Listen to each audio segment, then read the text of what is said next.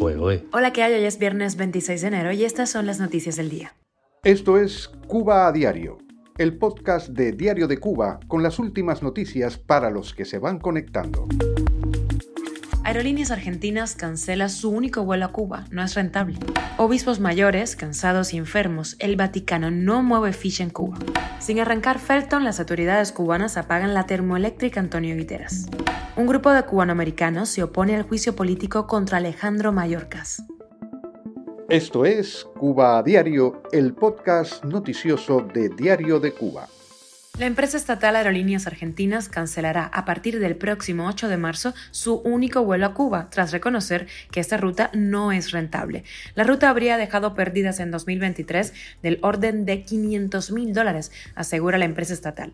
El gobierno de Milei, enfrascado en resolver la crisis agobiante que atraviesa el país, habría reducido en un 43% la cantidad de departamentos de aerolíneas argentinas con respecto a las existentes en diciembre de 2023.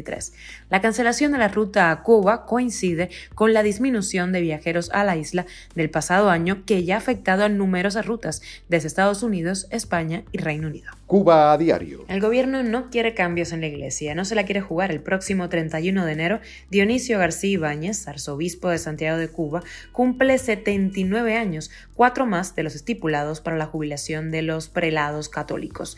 No es el único caso empantanado. Monseñor Álvaro Beira Luarca, obispo de Bayamo Manzanillo, tiene 78 años y espera el relevo desde hace tres. La paralización de nombramientos tendría diversas causas, como la ausencia de sacerdotes con perfiles aceptables para el régimen y la falta de respuesta sobre los presos políticos.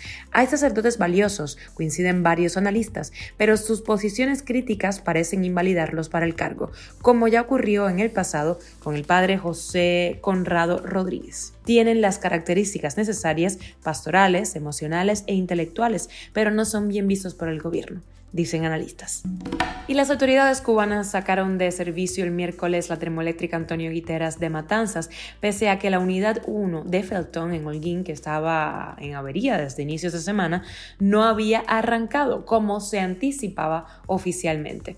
La estatal Unión Eléctrica se contradice al anunciar que la planta de Matanzas sale de servicio por avería, luego de asegurar que fue para un mantenimiento. Estaremos muy pendientes. Cuba a diario. Política en Estados Unidos. Un influyente grupo de cubanoamericanos de Miami se ha pronunciado contra el intento de juicio político, conocido como impeachment, que la mayoría republicana de la Cámara de Representantes promueve contra el secretario de Seguridad Nacional de Estados Unidos, Alejandro Mayorkas, por la política migratoria de la administración Biden, o sea, la situación en la frontera sur de Estados Unidos.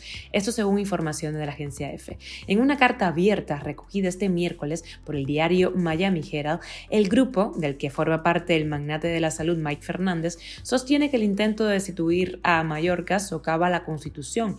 Los firmantes argumentan que la mayoría republicana de la Cámara Baja de Estados Unidos trata de destituir solo por diferencias políticas. Esto es Cuba a Diario, el podcast noticioso de Diario de Cuba, dirigido por Wendy Lascano y producido por Raiza Fernández. Muchísimas gracias por informarte en Cuba Diario. Te recuerdo que estamos de lunes a viernes en Spotify, Apple Podcast, Google Podcast, Telegram y también en redes sociales. Que tengas un feliz fin de semana. Nos escuchamos el lunes.